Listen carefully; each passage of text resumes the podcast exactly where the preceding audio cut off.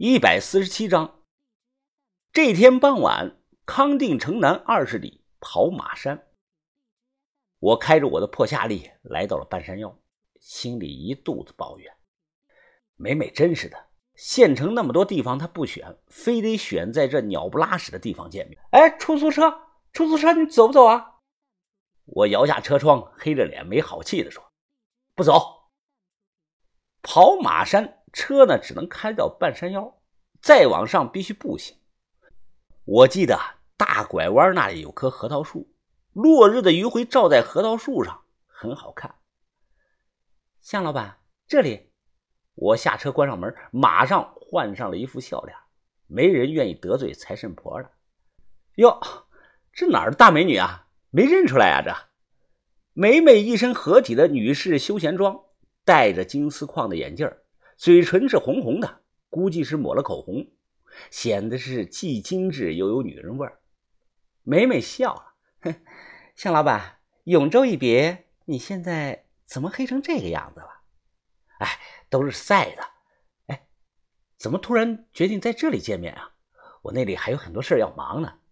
美美摊开来手。哎呀，没办法呀，我一个女孩子带那么多的现金，怎么敢一个人去你的地盘啊？这里挺不错的，风景好。他扶了扶眼镜，说话的声音变得正经。货呢？我的验货。我左右看了看，没有人，快步的走过去，打开后备箱，拎下来个扎着口的蛇皮袋。梅梅当下解开袋子，手伸进去，认真仔细的检查了起来。他低着头，眼睛是一眨不眨，看得极为认真。我表面上面色平静，实际上心里边是七上八下的，因为只有我自己清楚货动过手。梅梅突然抬起头：“我干了快十年了吧？甘肃都没有这么纯正的西夏坑啊！能否透露出一点来源呢？”我说：“对不起，无可奉告，这是秘密。”梅梅笑了，她看着我：“哎呀，向老板呀，我怎么闻到一股胶水味呢？”我不动声色，知道他是不放心，在耍诈试探我。我掺了锅底灰和水垢，千条狗过来他都闻不到的。哎呀，梅老板，你开玩笑了吗？怎么可能有胶水味呢？哎，你怀疑我动过手脚？我说了是原坑，不信你拿紫光灯看一下。梅梅她点了点头，啊，我刚想说不用紫光灯了，我随机挑上一串吧，去医院照下 X 光。那边啊，我已经联系好了。照 X 光？怎么有问题啊？啊，没问题。那那你拿吧。梅梅从麻袋里挑了一串出来，面呢是一枚光定元宝。我知道这串之前散开过，是我动过手脚的。我研究的办法能超过二十瓦的紫光手电，但我不知道能不能过 X 光呀。那个的功率很大，如果 X 光照出来能看到胶水留下的白点那我就露馅了。有些人觉得是不是我说大了呢？钱币还能去医院照 X 光吗？有用？没说大。因为直到现在，大功率的 X 光机依然是各大钱币评级公司必备的东西。像公博、华夏这类评级公司都有 X 光设备，只要上过胶水的高手修复过的，一照就露馅。早年间，个人很少买这个玩意儿，都是去医院找的。我想乱美美的阵脚，哎，那你得快点我这里还有个买家等着看货呢。哦，真的？谁呀？国内除了我没钱管，还有谁能吃下这么大批量的高级货呢？我撒着谎。哦，是四平帮里的一个人。美美脸色瞬间变了。那是我先到的。哎呀，这不是谁先到的问题，生意就是这样，价高者得，谁先付款，货就是谁的。你也清楚，我这批货里肯定有西夏的贞观宝钱。还有千佑宝钱、天庆宝钱，说不定啊还有铁母呢。我说到了梅梅的痛点，他肯定是奔着赌西夏贞观宝钱小平钱的。这种钱币早在一九三七年的老版全海中就被标注为西夏第一大珍。据说国内存世不超过十枚。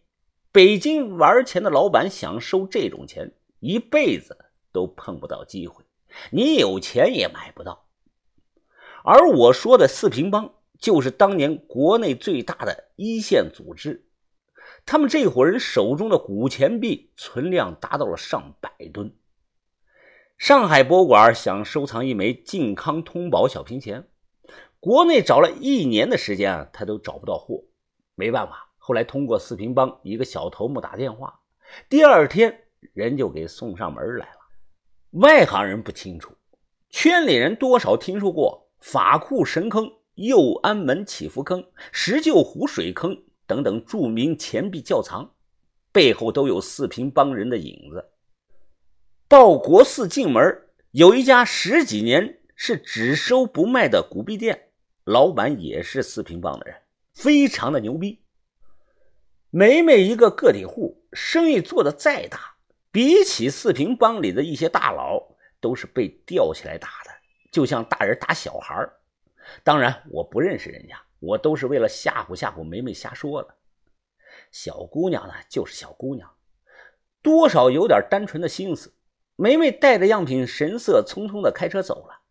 她让我晚上啊别睡觉，等她电话，只要 X 光照出来没有问题。他立马就谈价钱，我说好，你尽快，我还有事儿呢。开车下了跑马山，已经是晚上七点钟了。县城里零零散散亮起了路灯，把头打电话让我赶紧去准备赵爷偏方药的东西。草药那些啊都好整，县城里有卖的。牛尿呢也还行，可童子尿我去哪儿整呢？还要十斤。突然我心想啊，哎。我现在还算不算是个童子身呢？我没有和女的那个过，但是呢，我背那个过。挠头琢磨了一会儿，我放弃了这个想法。要是阿春知道了他用了我的尿，一定会杀了我的。再说啊，我短时间内尿不出来十斤。中医里童子尿也叫童便，为血症要药，必用童子者，尤需淡薄滋味。不食荤膳，去其头尾，但以中间一段清澈如水者，实有功效，可口服，可外用，是为滋阴解毒、降火之妙品。我开着车跟人打听，找到了一家批发中药材的门市，老板是个老头子。我说了需要的东西，哦，其他都有，就是这个犀角粉啊。这就受政策的限制，严控货量了。你要是确定要啊，我可以临时从别的地方调些货过来，明天就能到。呃，就是价钱比较高啊，啊，多贵都要。你赶快调货吧。呃，就要这些啊？还有别的吗？因为此刻啊，店里还有其他人。我想了想，小声的告诉他：“哎，你能不能给我搞点童子尿啊？一定要正宗的。”千万不能掺一点假的。老头愣了愣：“你要喝啊？哎，我他妈不喝，我就是想买点当药引子用。”他听后是连连的摇头，说没有。我有些失望，我又问他：“哎，老板，你干中医的肯定懂。哎，我问你件事儿啊，就是，哎，比如说我，我没有那个过，呃，但是我背那个过，这样。”你说我算不算还是童子啊？我想知道哪个过呀？就是那个过，你懂的。哦，不懂。我又不好意思的比划了两下，他这才明白过来。你梦遗过没有啊？我点点头说当然有。他嘿嘿一笑，拍了拍我的肩膀。哎呀，小伙子，从那天开始你就不是童子了，是男人了啊！都听到了没有？老中医告诉我的，男孩从那天开始就不是童子身了，是男人了。买不到，我就得想办法自己去搞。治病偏方用的东西总是那么稀奇古怪。我想了想，先去搞这个公牛尿。当年康定县城有三个大型的养牛场，一个叫什么春，还有个林霞牛场和孔玉香牛场，所在的位置都比较偏。我开车去了林霞牛场，老板是个女的，叫林霞，五十多岁了，看着比男的还壮，说话呢也是个粗嗓门哎呀，你要买什么，小伙子？你不是和我逗乐子的吧？你买公牛尿啊？是啊，一斤给你三十块钱，我买二十斤。他惊讶呀，哎呀，都是到我这里来买牛肉的，小伙子，你是第一个来跟我买牛尿的呀？你要那个玩意儿做什么呀？我说治病用，有没有啊？当然有啊，当然有啊，别说二十斤了，两吨都有。哎呀，你你既然治病用啊，那钱就算了吧。哎，就那里，你要多少自己去整吧。他指向牛棚一个方向，我过去打开手电一看，不行，牛屎牛尿都混在了一起，太脏，这阿春不能用啊。我提了个皮桶，就在牛栏里等着，看哪头牛有动作了，便赶快跑过去啊，摆桶接着。牛林场的大姐在一旁看的是咯咯直笑。牛量大，一次半桶，两次呢就一桶，一桶几十斤。人家不收钱，我强行给留了二百块钱。回忆那晚的情景，真是把大姐乐坏了。从牛场出来，我又开车直奔东关小学。当年康定甘孜这里整体的交通不便，落后。所以啊，小学里都是读这个寄读制的。胡同后有家老旦网吧，我直接去了那里，果然找到了几个正在打联机红警的小学生。他们的脑袋没多大，戴个大耳机，拿着鼠标破口大骂，毫无形象素质，满口的操操操，一看就是孩子王。我走过去，一把扯掉了一个人的耳机。哎，你没看我正在玩着吗？你谁啊你？我扔了耳机，哎，你们谁是老大？我就是。他猛地回头，看到我后明显心虚了。哎，说哥，你干什么拿我耳机呀？你是老大，学校里能说上话不？他点了点头，说能。找你帮个忙啊，不白帮。事后一个人给你们十块钱。很快谈成了，我让他们拿个桶摆在学校的厕所里，然后人在旁边看着。这样很快就能收集满。为了治阿春的尸毒，我真的是尽力了。十点半，我在大排档吃了点东西，喝了瓶啤酒，然后吹着夜风开车往回走。